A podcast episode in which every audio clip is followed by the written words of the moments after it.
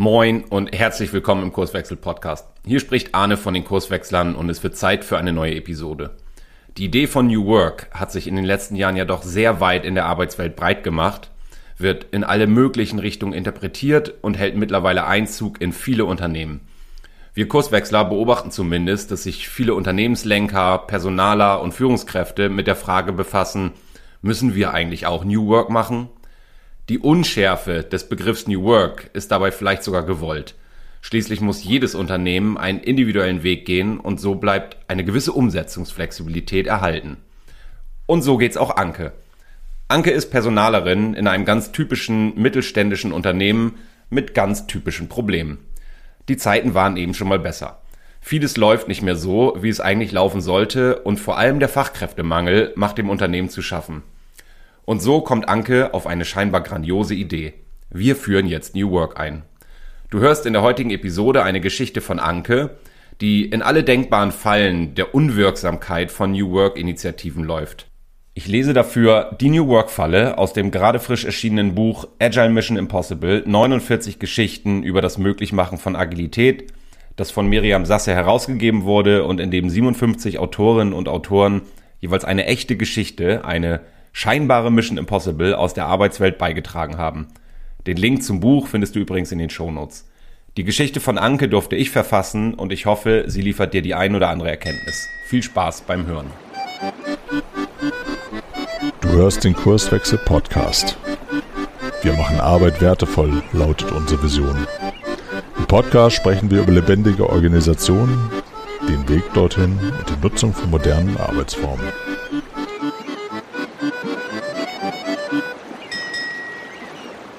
Es ist Mittwoch, Bergfest. Nur noch zwei Tage und ein bisschen bis zum erlösenden Wochenende. Schnaufend erreicht Heiko den Pausenraum, um sich den dritten Automatenkaffee des Tages zu ziehen. Es ist erst elf Uhr. Ich sag dir, Anke, raunzt er der langjährigen Kollegin aus der Personalabteilung entgegen. Wenn ich nicht schon 20 Jahre lang diesen Laden hier aushalten würde, morgen wäre ich auch weg. In meinem Team hat schon wieder eine Kollegin gekündigt. Schon die dritte Kündigung in diesem Monat. Alles Leistungsträger. Die Arbeit wird nicht weniger. Neue Leute bekommst du heute ja auch nicht mehr. Jedenfalls nicht wir im klassischen Mittelstand. Die gehen doch nur noch in hippe Start-ups oder für viel Geld in den Konzernen. Das Thema Fachkräftemangel sei aktuell ganz oben auf der Agenda im Bereich Personal, gibt Anke ihm zu verstehen. Mach dir keine Sorgen, Heiko, sagt sie. Wir führen jetzt New Work ein. Episode 1. Die Schöner Wohninitiative. Um dem adressierten Problem, dem Fachkräftemangel, etwas entgegenzusetzen, initiiert Anke, begleitet durch eine auf New Work spezialisierte Agentur, ein umfassendes Redesign der Unternehmenswebsite und der Social-Media-Auftritte. Den jungen Leuten reicht es heute schließlich nicht mehr aus, einfach nur gut bezahlt zu werden. Im sogenannten War for Talents muss man schon etwas bieten, um die besten Leute zu bekommen. Oder um überhaupt Leute zu bekommen. Es bildet sich ein Team um Anke, das neben der Agentur auch Spezialisten aus dem Marketing und der Unternehmenskommunikation mit aufnimmt. Schnell ist klar, wohin die Reise geht. Aus dem verstaubten Sie wird das persönliche Du in allen Ansprachen. Der Karrierebereich auf der Website bekommt ein frisches Design und startet direkt mit der Kategorie Was wir dir bieten. Flache Hierarchien, ein familiäres Umfeld, flexible Arbeitszeiten, gratis Obst und, Klammer auf, endlich, ein Kaffeevollautomaten. Sabbatical, Chill Area mit Kickertisch und Billard, betriebliche Altersvorsorge, Homeoffice-Möglichkeit an drei Tagen in der Woche, Kinderbetreuung, MacBook, iPhone, Firmenfitness und Jobticket. Man legt sich so richtig ins Zeug im Kampf um die besten Talente. Und siehe da, es scheint zu funktionieren. Eine LinkedIn-Kampagne und ein paar TikToks später flattern wieder Bewerbungen rein. Und habe ich's dir nicht gesagt? ruft Anke sichtlich zufrieden Heiko zu, als sie ihn in einem der neuen Lounge-Sessel im Pausenraum entdeckt. Ganz ehrlich, Anke, ich hab die Faxen hier bald echt dicke. Fragend schaut Anke ihn an. Ist ja schön und gut, dass hier jetzt mal ein paar neue Kollegen reinkommen, aber zum Arbeiten sind die offensichtlich nicht da. Schnattern mir ständig was von Work-Life-Balance entgegen, wenn die Projekte mal wieder so richtig drücken. Weißt du, Anke, der Jeremy, der trägt sich jeden Dienstag zwischen 13 und 16 Uhr Me-Time in den Kalender ein. Da ist er dann einfach nicht verfügbar. Muss angeblich seine Akkus aufladen. Wovon? Zu nichts zu gebrauchen, die jungen Leute. Die ersten gehen auch schon wieder. Die Anfangseuphorie ist hier schnell vorbei, sobald es ans Arbeiten geht. Anke denkt nach. Du kannst auch nicht ständig den Chef raushängen lassen, Heiko.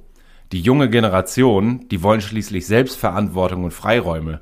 Das ist ein anderes Führungsverständnis, als wir das von früher kennen. Aber lass mich mal machen. Ich hab da schon eine Idee. Episode 2 Leitbildtheater. Für Anke ist völlig klar, dass die Führungskräfte den neuen New Work Gedanken vorleben müssen. Führungskräfte sind eben Vorbild. Das etwas eingestaubte Führungsverständnis vieler langjähriger Führungskräfte muss dringend aufgemöbelt werden. Heute zählen andere Werte als Command and Control. Anke geht auf die Geschäftsleitung zu, um ihre Beobachtung zu schildern. Sie holt sich das Go ein für einen Führungskräfte-Workshop zum Thema Unternehmenswerte und Führungsleitbild. Keine drei Wochen später schlurfen 37 Herren und drei Damen mit dem Titel Führungskraft über den rot gemusterten Teppich im Seminarhotel zum Goldenen Elch. Die externen Trainer empfangen die Runde fröhlich gut gelaunt mit einem auflockernden Energizer, der als Auftakt für zwei inspirierende Tage dient. Nach einem einleitenden Impuls mit dem Titel Fördern und Fordern, die Führungskraft als Coach, folgt ein erster Austausch über das individuell persönliche Führungsverständnis der Workshop-Teilnehmer. Führung muss wie eine Einladung verstanden werden, ruft Anke ihr Fazit bei der anschließenden Diskussion im Plenum in den Raum. Wir wollen unsere Mitarbeiter mehr in ihrem Menschsein unterstützen, ergänzt Peter. Der Workshop geht in eine gute Richtung. Insbesondere am Nachmittag wird beim Wettkampf im Sackhüpfen durch die anschließende Reflexion deutlich, mit welchem Mindset die Workshopper unterwegs sind. Über ein paar weitere Teamübungen, Seifenkistenrennen und gemeinsame Reflexion kann die Runde sich auf gemeinsame Werte vereinbaren, die ab der Folgewoche dann konsequent gelebt werden sollen. Auf einer großen Leinwand entsteht, als letzter Programmpunkt des Workshops ein gemeinsam mit Fingerfarben entwickeltes Führungsleitbild. Die Werte Vertrauen, Offenheit, Wertschätzung, Augenhöhe, Unterstützung, Mut und authentisches Vorbildsein stehen in großen Lettern nebst Handabdrücke aller Beteiligten auf der Leinwand. Das hat Spaß gemacht und stärkt das Wir-Gefühl. Zufrieden verlässt Anke am Nachmittag nach ihrem Checkout den Workshop-Raum und geht ins wohlverdiente Wochenende. Gleich am Montag hängt sie die Leinwand mit dem Führungsleitbild prominent im Empfangsbereich des Büros auf. Als Heiko ihr auf dem Flur über den Weg läuft, meint sie euphorisch, jetzt wird's hier endlich was mit New Work. Für Anke ist klar, wenn das, was in der Außenkommunikation über New Work gesagt wird, auch konsequent durch die Führungskräfte gelebt und verankert wird, dann wird die Motivation der Leute durch die Decke gehen. Und das hat ja schließlich erhebliche Auswirkungen auf ihre Leistung. Heiko ist gewohnt skeptisch und er soll Recht behalten. Keine fünf Monate später wird für alle klar erkennbar, dass sich durch das neue Führungsleitbild eigentlich nichts verändert hat. Oder eben doch. Heiko läuft mittlerweile mit tiefen Augenringen durch die Flure, der nächste große Kunde ist abgesprungen und bei den Mitarbeitern macht sich so etwas wie Zynismus breit. Wer jeden Tag die hübschen Worte auf der Leinwand in der Empfangshalle liest, um anschließend den Kampf um Projektressourcen in unzähligen Meetings auszutragen und seit Wochen nichts mehr so richtig fertig bekommen hat, der stellt eben fest, so sind wir hier nicht. Episode 3 Die agile Welle reiten. Anke gibt nicht auf. Nach einigen Gesprächen mit Kollegen aus unterschiedlichsten Bereichen wird ihr klar, den Arbeitsalltag hat der neue New Work Weg noch nicht erreicht. Sie recherchiert im Internet und stößt im Zusammenhang mit den Werten Mut, Offenheit, Fokus, Respekt und Commitment auf die Projektmethode Scrum. Bingo, denkt sie sich. Das ist genau die Verbindung zwischen unserem Leitbild und dem Arbeitsalltag unserer Leute. Sie beauftragt direkt externe Dienstleister, die im großen Stil Agile ins Unternehmen bringen sollen. Über ein ganzes Jahr hinweg durchlaufen alle Mitarbeitenden Scrum-Schulung. Sogar der Geschäftsleitung, die ebenfalls an den Trainings teilnimmt, leuchten die Vorteile der Scrum-Methodik ein. Sie definieren Agile als eines der wichtigsten strategischen Handlungsfelder für das laufende Geschäftsjahr. Im Unternehmen sind spürbare Veränderungen zu beobachten. Überall hängen Boards mit bunten Zetteln, die Projektteams versammeln sich in ihren Stand-ups kreisförmig auf den Fluren und schieben Post-its hin und her. Für die Führungskräfte steht ein weiterer Baustein im Trainingsportfolio an. Servant Leadership. Statt alle Entscheidungen selbst zu treffen, sollen die neuen Chefs jetzt ihre Abteilung dazu bringen, Selbstverantwortung zu übernehmen. Es herrscht ein buntes Treiben im Unternehmen. Hurra, wir werden agil! Anke boxt Heike in der Coffee Lounge spielerisch auf die Schulter. Jetzt verändert sich hier was, sagt sie zu ihm. Ja, entgegnet Heiko, nur die Zufriedenheit unserer Kunden, die Projektlaufzeiten und die Arbeitsergebnisse, die bleiben unverändert schlecht. So leicht ist es dann doch nicht mit der Verantwortungsübernahme. Entscheidungen dürfen ja nun nicht mehr von den Führungskräften getroffen werden. Stattdessen verzettelt man sich im Streben nach Konsens in unzähligen Diskussionen. Überhaupt ist es mit der Agilität irgendwie komplizierter geworden. Bereichsübergreifende Retrospektiven lösen den Kampf um Projektressourcen dann am Ende doch nicht so richtig auf. Mit unseren Leuten kannst du nicht agil arbeiten, äußert sich Heiko kritisch gegenüber Anke. Die würden viel Home und wenig Office machen, wenn Heiko sie nicht regelmäßig auf Spur bringen würde. Das mit dem Commitment haben die Leute wohl noch nicht so ganz verstanden. Da müssten einige nochmal an ihrem Mindset arbeiten. Episode 4 Mindset-Therapie. Anke atmet tief durch. Sie hat sich das alles leichter vorgestellt. Gar nicht so einfach, New Work bei einem klassischen Mittelständler zu etablieren. Sie vertraut Heiko. Schließlich ist er täglich an der Basis unterwegs und kann den ganz normalen Wahnsinn ganz gut einschätzen. Wie sollen die Leute auch von heute auf morgen mit den neuen Freiheiten umgehen können? Das haben sie schließlich nicht gelernt. Das agile Mindset kommt nicht von heute auf morgen. Sie in ihrer Rolle als Personalerin hat die Verantwortung, die Leute zu befähigen und Unterstützung anzubieten. Dieses Mal soll der Schuss sitzen. Anke wird aktiv. Sie organisiert eine Vortragsreihe zum agilen Mindset. Erfahrene Experten klären auf und berichten aus dem Alltag agiler Unternehmen. Ergänzt wird die Vortragsreise um diverse Veranstaltungen und Austauschformate.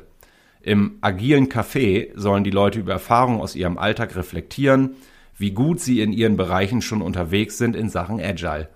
Dazu etabliert sie die Agile Safari und bietet Exkursionen zu anderen Unternehmen an, die schon weiter sind in Sachen Agilität. Die Leute müssen sich das vorstellen können. Teilweise sind Mitarbeiter ein bis zwei Tage in der Woche damit beschäftigt, die agilen Angebote wahrzunehmen. Anke wertet es als Erfolg für ihr Tun, dass die Angebote so gut angenommen werden. Klar, das kostet Zeit. Das Klagen einiger Projektleiter über die Abwesenheit ihrer Keyplayer kontert sie aber souverän. Das sei eben eine Investition in die Zukunft. Das würde sich in einiger Zeit schon auch in den Projekten bemerkbar machen. Tut es nicht. Ein neues Format nach dem nächsten schläft in den nächsten Monaten wieder ein. Nur das Klagen der Projektleiter bleibt. Anke ist verzweifelt. Jetzt haben wir doch so viel gemacht, um unsere Probleme zu lösen, murmelt sie die schicken Büros, das rundum sorglos Paket für die Mitarbeiter, das Führungsleitbild, die Unternehmenswerte, die Sachen mit dem Mindset, agile Methoden, all die Trainings. Besser geworden ist im Unternehmen eigentlich nichts. Im Gegenteil. All die Initiativen haben viel Zeit, Energie und Geld gekostet. Und dabei ist die ehrliche Bilanz, kein Projekt läuft wirklich besser. Die Kundenzufriedenheit ist noch weiter gesunken, langjährige Auftraggeber sind sogar abgesprungen und zur Konkurrenz gewechselt. Die Fluktuation ist hoch. Immerhin kein Stillstand, aber nicht das, was man sich erwartet hatte. Auch Anke ist mittlerweile sehr nachdenklich und gezeichnet mit den gleichen Augenringen, die auch Heiko nach wie vor über die Flure trägt. Über mehrere Wochen zieht sie sich zurück. Sie gönnt sich eine Auszeit und einen längeren Urlaub. Ganz allmählich kommt ihr ein Gedanke, der sie nicht mehr loslässt. Möglicherweise hat sie einen entscheidenden Aspekt übersehen. Zurück im Unternehmen bittet sie Heiko um ein Gespräch. Heiko sieht ihr sofort an, dass etwas anders ist. Gespannt und gleichzeitig etwas besorgt fragt er, was bewegt dich, Anke?